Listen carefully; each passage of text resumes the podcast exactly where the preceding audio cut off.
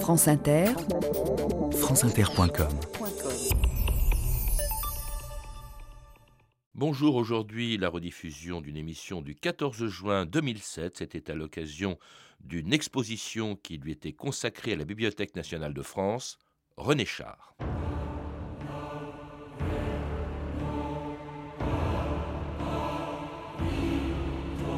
Impose ta chance, serre ton bonheur et va vers ton risque. À te regarder, ils s'habitueront. René Char.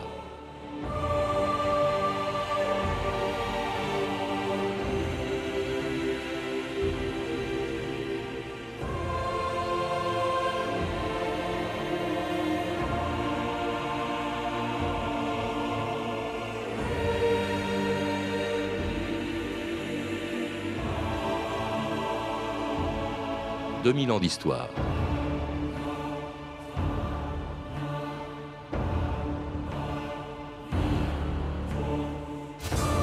Un poète, disait-il, doit laisser des traces. Seules les traces font rêver. Depuis sa naissance à l'île sur la Sorgue il y a 100 ans, le 14 juin 1907, jusqu'à sa mort en 1988, les traces que René Char a laissées derrière lui ne sont pas seulement quelques-uns des plus beaux poèmes du XXe siècle. C'est aussi la vie d'un homme d'action un écrivain engagé avec les surréalistes dans les années 30, dans la résistance active pendant l'occupation, contre le Parti communiste pendant la guerre froide, et surtout, pour ce qui comptait encore plus pour lui que la politique, une conception exigeante de la littérature. Mais sans oublier la Provence de son enfance qui a inspiré toute son œuvre et dont il n'a jamais réussi, ni même essayé, de perdre l'accent. Nous commençons toujours notre vie sur un crépuscule admirable. Tout ce qui nous aidera plus tard à nous dégager de nos déconvenus s'assemble autour de nos premiers pas. Je me rends compte que l'enfant que je fus, prompt à s'éprendre comme à se blesser, a eu beaucoup de chance. J'ai marché sur le miroir d'une rivière pleine d'anneaux de couleuvres et de danses de papillons. J'ai joué dans des vergers dont la robuste vieillesse donnait des fruits. Je me suis tapi dans des roseaux sous la garde d'êtres forts comme des chênes et sensibles comme des oiseaux. Antoine Coron, bonjour. Vous êtes le commissaire de l'exposition euh, organisée pour le centième anniversaire de la mort de René Char. René Char, que l'on vient d'entendre évoquer son enfance en Provence, et qui écrivait Tout ce qui nous aidera plus tard à nous dégager de nos déconvenus s'assemble autour de nos premiers pas. Et dans le cas de René Char, ses premiers pas, c'était en Provence et ça l'a marqué toute sa vie et même jusqu'à la fin puisqu'il y est mort. Antoine Coron. C'est même plus précisément le Vaucluse. Hein. La, Provence, euh, le Vaucluse fait-il partie de la Provence C'est une mmh. question.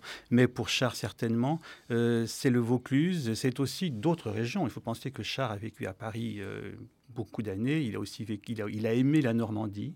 Il a, il a aimé une partie de la Bourgogne, mais effectivement, le Vaucluse a été, euh, le, et surtout l'île sur Sorgue, le, pays qu'il a, qu'il a aimé, et qu'il a, euh, qu'il a aimé surtout à partir de la guerre. Je dirais que euh, avant la poésie de Char, avant la guerre, avant la résistance, est une poésie qui, qui est un peu absente, d'où le Vaucluse est un peu absent. Le, le Vaucluse et la Sorgue viennent dans la poésie, rentrent dans sa poésie à partir de, à partir de demeure, et surtout à partir de, des poèmes qui suivent. C'est pas un poète régionaliste, disons, c'est pas, pas Mistral. Quoi. Pas du tout, pas du tout. Il était très méfiant, il ne voulait surtout pas être confondu avec... je dirais presque actuellement, ce qui me gêne dans sa, dans sa gloire, c'est peut-être qu'il est trop confondu avec la Provence. Mm. Il y a une sorte de, culte de... de c'est un homme qui a beaucoup écrit à Paris. Alors, on a entendu aussi dans cet extrait de son poème L'enfant que j'étais a eu beaucoup de chance. Alors, il faut rappeler sa vie. Il est né euh, en 1907, donc à l'île sur la Sorgue, dans une famille euh, bourgeoise. Hein. Son père était très riche, propriétaire des plâtrières du Vaucluse. Euh, une enfance heureuse et pourtant très rebelle. Hein. Il préférait nettement la compagnie de des gens simples, ce qu'il appelait les, transparents. C'est assez joli comme formule que étaient les colporteurs des braconniers, plutôt que celle des, des bourgeois de, de son entourage. Oui, c'est vrai, mais euh, les transparents apparaissent aussi dans la poésie de Char à partir des années 40. Hein. Euh, je, pense qu'il a, il a rêvé en partie, ou il a réécrit, il a revu sa vie. Euh, il y a eu différents moments. Il y a eu une, enfance certainement qui lui a paru à partir d'un certain âge merveilleuse, et il l'a il a, il a magnifié. Il a eu en revanche une adolescence probablement beaucoup plus difficile. C'est mmh. un enfant qui est orphelin. Il perd son père quand il a 10 ans et demi, et cette fracture est assez importante. Et donc, euh, l'enfance, tant que le père vit, la grand-mère également, les, relations avec la mère, avec le frère aîné, vont être beaucoup plus difficiles ensuite. L'obligation du enfin, le, lycée d'Avignon, etc. Tout ça, ça va donner une. Enfin, ce sera, euh, ça aboutira au premier recueil, qui est un recueil euh, douloureux, l'absence du père, l'adolescence justement douloureuse, tandis que c'est plus tard alors qu'il va euh, reconsidérer son passé et trouver qu'effectivement que euh, son enfance a été, a été merveilleuse, ce qui lui permettra de glorifier un certain nombre de ceux qui, de ses maîtres de la sorgue, comme il disait, d'évoquer également sa famille, son père, sa mère, leurs relations, de manière beaucoup plus apaisée, ce qui n'était mmh. pas le cas au début un rebelle également contre sa famille. Un rebelle, un, costaud. C'est à dire quand on voit les photos de René Char, comme celles qui figurent dans votre exposition, c'est que c'est rare quand même pour un poète, surtout quand on le voit à côté de Breton ou même à côté d'Éluard. C'est un colosse, il ressemble à un joueur de rugby. Hein. C'était un, costaud. Et puis alors qu'il se révolte contre l'école, dont il ne supporte pas la discipline, il l'arrête, je crois, euh, à la, en classe de seconde. Il n'imagine même pas l'idée d'avoir un emploi salarié. En revanche, il espère, sinon en vivre, parce qu'on n'en vit pas beaucoup, tout de suite, il est attiré par la poésie très jeune il est attiré par la poésie. Ceci dit, pour l'emploi salarié, il va, il va à un moment avoir euh, l'ambition de, travailler pour les plâtrières de Vaucluse, qui, était l'entreprise de son père, aux plâtrières, même d'être administrateur général de cette euh, société. L'emploi, la, la, réalisation par l'action, comme il dit, euh, l'a toujours tenté. ceci dit, effectivement, ça a été une parenthèse, une parenthèse pour constater que c'était en fait impossible, et donc le retour à la poésie ensuite. Alors, quant à vivre de la poésie, ça, il n'y a, il n'y a jamais vraiment songé. Mais euh, la poésie permet toutes sortes de choses, permet des rencontres. Et, en fait, euh, euh, il a, la, la, poésie lui a été essentielle. Bah oui, surtout pour cette, parmi ces rencontres, la plus importante, la première en 1929. Ça se vend effectivement très peu. Son premier recueil de, de poèmes Arsenal, ou un de ses tout premiers, est tiré à 26 exemplaires. Mais mmh. cette rencontre, c'est parce qu'il en envoie un des 26 à celui qui va jouer un rôle considérable considérable euh, dans sa vie, un de ses amis, euh, Paul Éluard, une rencontre racontée par un autre de ses amis, un autre ami de René Char, Paul Venn. L'amitié avec Éluard, ce sont deux hommes qui sympathisent euh, parce qu'ils ont mille goûts communs, la même révolte, le même goût de la féminité, mais qui littérairement ne sont vraiment pas faits pour s'entendre. Mais je crois que c'était la réunion d'un tempérament masculin et d'un tempérament, comme Charles disait d'Éluard, très féminin, si je peux le dire sans passer pour phallocrate. Poète cherche modèle pour poème. Séance de pause exclusivement pendant sommeil réciproque. René Char, 8 terres rue des Saules, Paris. Inutile venir avant nuit complète. La lumière m'est fatale. Char est un solitaire né qui faisait sa poésie et qui n'est certainement pas homme de poésie de groupe. En plus, argument massu, l'écriture automatique, il n'y a jamais cru. Char se méfiait du surréalisme parce qu'il savait que c'était plus un art de vivre qu'un exercice de la poésie, et que c'était un exercice de la poésie seulement, pour ainsi dire, marginalement. Alors pour Char, euh, euh, c'était euh, la rencontre avec Éluard, ça a été, vous le rappelez aussi Antoine Coron, la rencontre avec le surréalisme. Et pourtant, Paul Venn le disait, il en était un peu un marginal, mais il a partagé toutes les bagarres, tous les engagements des surréalistes. Richard a, a, aimé les surréalistes plus que le surréalisme. Il y a très peu de textes de lui qu'on peut qualifier, ou de recueils qu'on peut qualifier de surréalistes. Il y a des choses qui s'en rapprochent, comme Artine, comme certaines pièces de L'action de la justice est éteinte, qui est dédiée à, André Breton. Mais Char est un membre du groupe. Il a trouvé dans le groupe, il y avait deux choses qui l'attiraient principalement. Euh, l'amitié, trois choses, je dirais. L'amitié. Dali, Breton. Euh. L'amitié, les femmes et, euh, et la la, et la violence, une certaine révolte, enfin, qui pouvait prendre des formes violentes de son côté. Donc violente dans la, dans la langue et violente également en fait, en action. Il y en a une qui est très connue, c'est lorsque justement ils partent ensemble saccager un cabaret qui avait eu le très mauvais goût de s'appeler Mal d'Aurore. Alors évidemment, ils trouvaient que c'était une insulte à l'autre et amont. Et alors là, vraiment, je crois même que René Char a reçu un coup de couteau dans cette bagarre. Exactement. C'était une expédition qui a été, qui a été formulée par, enfin décidée un, une après-midi par Aragon. Et, Char était en première ligne quand ils sont rentrés dans, ce, dans cet établissement où il y avait une fête assez mondaine d'ailleurs, des serveurs, des gens en frac, des, femmes en robe longue. Et donc le groupe a attaqué. Char a été en première ligne. Les serveurs se sont défendus finalement. Euh, tout le monde a été s'est retrouvé à la au commissariat de la rue de la Gaîté. Et c'est là qu'on a découvert que Char avait une blessure à l'aine due à un coup de couteau. Et, donc, c'est en fait l'un des, policiers de ce commissariat qui a reconnu Char. Il l'avait joué contre lui peu de temps auparavant une partie de rugby. Et donc, il lui a, il.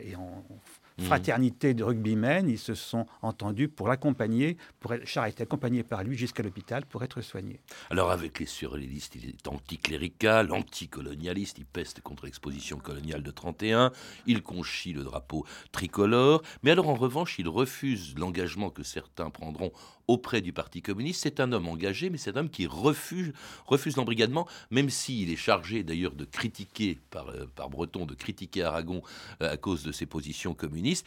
Il n'aime pas du tout l'embrigadement. Il l'a jamais aimé. D'ailleurs, il ne se sera jamais inscrit à un parti politique. Voilà, il n'aime pas l'embrigadement, mais, ses, positions, politiques évoluent. Par exemple, il va, critiquer, il va être l'un de ceux qui vont, composer euh, la brochure paillasse contre Aragon, parce qu'Aragon, justement, s'aliène sa poésie au Parti communiste. Ceci dit, quelques temps plus tard, et peu de temps plus tard, un ou deux ans plus tard, il critiquera beaucoup les surréalistes, justement, d'abandonner leur, euh, le sens de leur révolte, le sens politique de leur révolte pour euh, euh, des facilités, disons, esthétiques. Et il, lui, va rester tout à fait proche de la révolte politique très proche d'amis communistes.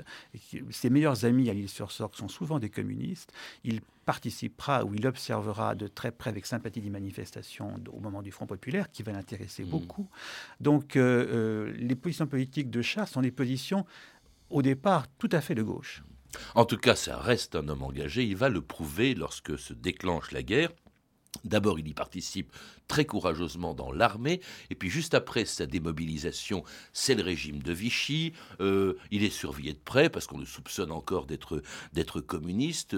Il part, dit-on, dans le maquis. En tout cas, très vite, il a envie de se battre, d'en découdre, et il va prendre la tête très vite d'un mouvement de résistance conséquent. Un 2000 hommes en armes qui se retrouvent euh, avec lui. Il est à la tête pratiquement d'une région qui couvre sept départements du Sud-Ouest. C'est vraiment un homme d'action. Vous avez l'air sceptique dans, dans non, tout non, ce que je, parce que c'est ce que j'ai lu dans beaucoup de livres. je, dis que c'est vrai, c'est vrai, mais euh, il faut faire, se méfier des chiffres. Il n'a pas été 2000 hommes. 2000 hommes, c'est le nombre de résistants du réseau sur le plan régional. Hein. Char était l'adjoint du chef régional qui était, qui était archiduc. Mmh. Donc ceux qu'il dirigeait lui, c'était le capitaine Alexandre. C'était le capitaine Alexandre et il dirigeait. Ses troupes étaient dans les basses Alpes, donc elles étaient quand même moins nombreuses. Euh, ceci dit, il a effectivement euh, dirigé pendant de 43 à 44, de septembre 43 à juillet 44, euh, cette la SAP, une, organisation gaulliste chargée de, récupérer les, parachutages clandestins d'armes. Et s'il a été nommé à la SAP, c'est effectivement qu'il avait auparavant une activité résistante, donc une activité suffisamment brillante et sûre pour qu'on puisse le choisir. Euh, donc l'activité résistance de chat est indéniable, mais il n'est pas nécessaire de grossir les chiffres à ce point.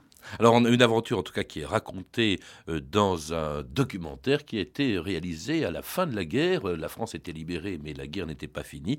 C'était en 1944, un documentaire dans lequel on peut entendre très brièvement la voix de René Char. Ici, Londres. Veuillez écouter tout d'abord quelques messages personnels. La bibliothèque est en feu. Nous disons, la bibliothèque est en feu deux fois. Le message, la bibliothèque est en feu, est passé. Merci, ma chérie. Rentre vite chez toi. Les feux s'allument, l'appareil ami arrive. On échange les signaux convenus et le premier parachute est lâché. Mission accomplie, l'avion est déjà reparti mystérieux comme il était venu. Une fois de plus, à travers le ciel, les audacieux pilotes de la Royal Air Force et de l'aviation américaine ont armé la résistance française. Quelle sorte d'homme c'était dans le, dans le maquis? Lui? Oh, il était dur. Lui, vous savez, il était ferme, bien long juste. Hein. Voilà, c'est ça. J'ai jamais vu trouver un, chef de son genre. Il n'y a rien à faire. Parce que quand lui vous disait quelque chose, c'est que vraiment, il avait un motif. Et puis, je vous dis, il était, précis. J'ai fait peut-être, je ne sais pas combien de missions pour lui. Mais c'était toujours vraiment ce qu'il disait, ça se réalisait. Je remercie la chance qui a permis que les braconniers de Provence se battent dans notre camp. La mémoire sylvestre de ces primitifs, leur aptitude pour le calcul, leur flair aigu par tous les temps, je serais surpris qu'une défaillance survint de ce côté. Je veillerai à ce qu'ils soient chaussés comme des dieux. C'était René Char dans un des poèmes qu'il a publié après la guerre. Il a refusé de publier quoi que ce soit pendant, pendant la guerre. Et après la guerre, voilà cet homme qui est devenu un, chef de guerre, euh, en tout cas un meneur d'hommes à l'évidence. On l'a entendu dans le témoignage qui précédait, celui d'Arthur Charbasson qui était avec lui dans le maquis.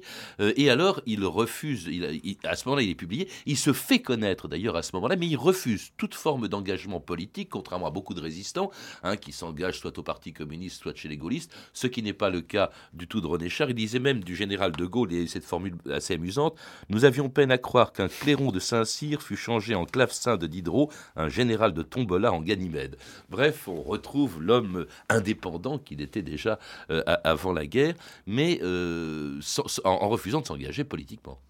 Euh, oui, le, rapport avec De Gaulle a été très mauvais. Ils se sont rencontrés à Alger et apparemment le contact ne s'est pas bien établi. Et ensuite, il a gardé pour le général De Gaulle une, hostilité euh, qui a été euh, terrible. Une hostilité, quand De Gaulle revient au pouvoir, Char est persuadé qu'il s'agit d'une sorte de, coup d'État. Et au moment, de, en 67, plus tard, au moment des fusées du plateau d'Albion, il emploiera dans des affiches, qu'il, dans des textes de soutien à certains candidats aux élections législative de 67 des, des, formules contre les gaullistes qui renvoient contre le gaullisme mmh. qui renvoie aux formules qu'il avait écrites contre le maréchal Pétain et contre Vichy. Et pour lui, il y a, il y a presque égalité entre les deux. C'est très curieux. Une, hostilité qui est, euh, qui est très très forte. Alors ce qui compte pour lui après la guerre, quand il devient célèbre, c'est évidemment la poésie avec la publication de son œuvre chez Gallimard et grâce à un de ses amis, Albert Camus. Depuis Apollinaire, il n'y a pas eu dans la poésie française une révolution comparable à celle qu'a accomplie René Char. Pour mon père, c'était euh, Catherine Camus. C'était quelqu'un, c'était un appui euh, qui. Il était sûr que sur dans, dans, les combats qui étaient les plus essentiels pour lui, il trouverait René à ses côtés. Il y a une lettre de René à mon père sur l'homme révolté qui est très significative dans ce domaine-là et je crois que cette espèce d'amour de la liberté et la révolte, on peut dire, euh, innée, qu'ils avaient à l'intérieur, comme ça, qui, qui, était inépuisable, hein. ça les a beaucoup, beaucoup rapprochés. Ils étaient fraternels tous les deux. C'est vrai que c'était fraternel, ces rapports avec Camus, qu'il rencontre après la guerre. Ils se sont plus jamais quittés jusqu'à la mort de Camus en 60. C'était une amitié très forte et une amitié en fait contre Sartre. Et le débat à l'époque, c'était Camus ou Sartre. Et c'était à l'évidence Camus qu'il choisit. Il va d'ailleurs défendre l'homme révolté. Oui, Camus, euh, Camus sera extrêmement seul au moment de l'homme révolté et l'un des appuis qu'il va trouver, l'un des appuis les plus proches, ce sera Char. Char ne prendra pas position publiquement pour l'homme révolté, ou dans, il ne va pas non plus attaquer euh, Sartre, mais euh, dans ses rapports avec Camus, dans l'amitié qui va les unir, dans les discussions même qu'ils vont, qu'ils vont avoir, parce que euh, Charles m'avait confié en 85 pour le département des manuscrits de la Bibliothèque nationale, manuscrit, une version de l'homme révolté, celle que lui avait offerte, lui avait donné Camus en juillet 51, et on voit très bien dans cette version les corrections de Camus sur des passages, les réécritures de passages qui concernent précisément des, auteurs euh, qui intéressent particulièrement Char. Je pense à Rimbaud, je pense à Lautréamont, à Melville et à, d'autres. Ces passages-là, tous, euh, Sade aussi, euh, tous ces, tous ces passages-là ont été réécrits par Camus, comme le montre ce manuscrit, retravaillé et sans doute après des discussions approfondies avec Char, qui l'accompagne durant ce parcours, qui l'un des rares à l'accompagner. Mmh. Contre alors le Parti communiste, contre. Il y a notamment une affaire dans laquelle il a, laquelle il participé. C'était l'affaire Kravchenko, ce transfuge du RSS qui vient en France. Il y a un procès. Il est très attaqué par le, la revue communiste et les lettres françaises. Alors là, euh, Char euh, est vraiment est très critique vis-à-vis et des lettres françaises et du Parti communiste. Oui, il est un peu critique aussi vis-à-vis de Kravchenko. Son, il, est, il, est beaucoup, il est assez balancé. Mais ceci dit, l'affaire Kravchenko, va, il dit par exemple à propos de Kravchenko que sa liberté n'est pas la nôtre, ce qui est un peu euh, étrange. Mais il, il va, être pour lui effectivement un grand moment. Ce procès, il va le suivre de très près. Et si sa position vis-à-vis du Parti communiste est, en évolution, c'est-à-dire de rupture de plus en plus affirmée, le, le, procès l'affaire Kravchenko va être pour lui, en tous les cas, un moment terrible, et il y aura l'avant et l'après, si l'on peut dire. L'un de ses poèmes, Huit de la mort salutaire, est un poème qui est directement lié à, à l'affaire Kravchenko. En tout cas, c'est un homme révolté qui le reste pendant longtemps, euh, révolté aussi contre le régime gaulliste, vous l'avez dit, à partir de 1958, mhm. et contre sa politique nucléaire, lorsqu'en 1965, on commence à installer dans la chère Provence de René Char un site de missiles nucléaires.